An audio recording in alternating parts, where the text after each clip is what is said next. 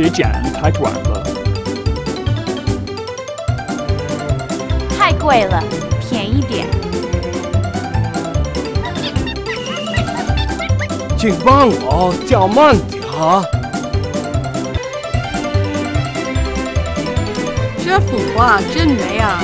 是丙汉女是秦汉女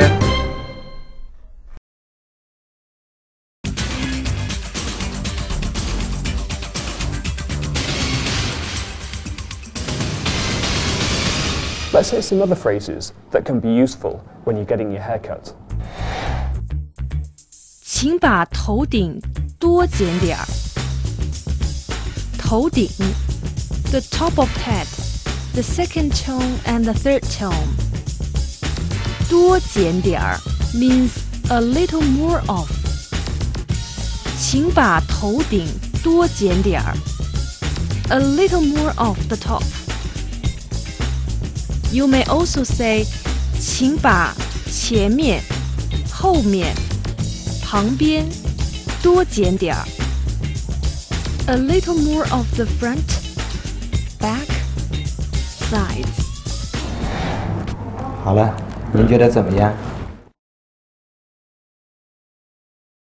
不错不错，谢谢你。In fact, I think I might come here again. 可以给我张名片吗？好的。 可以给我张名片吗？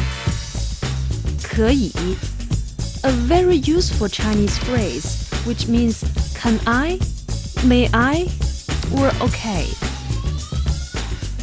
给我，to give me。张，a measure word。名片，business card。The second tone and the fourth tone. All together. 可以给我张名片吗？Can you give me a business card？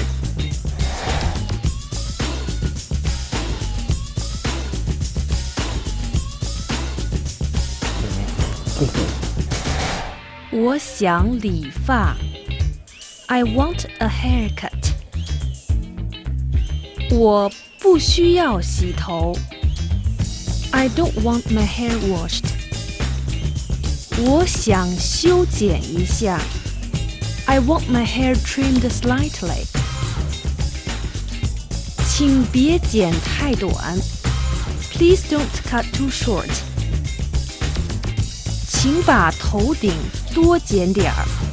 A little more off the top。可以给我张名片吗？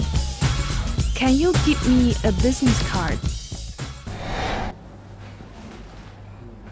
If you're lucky, after your haircut, you may get treated to a Chinese speciality, what's known as an and more.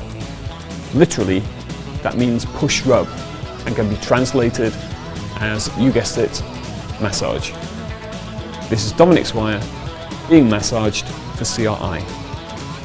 The things I do for this job.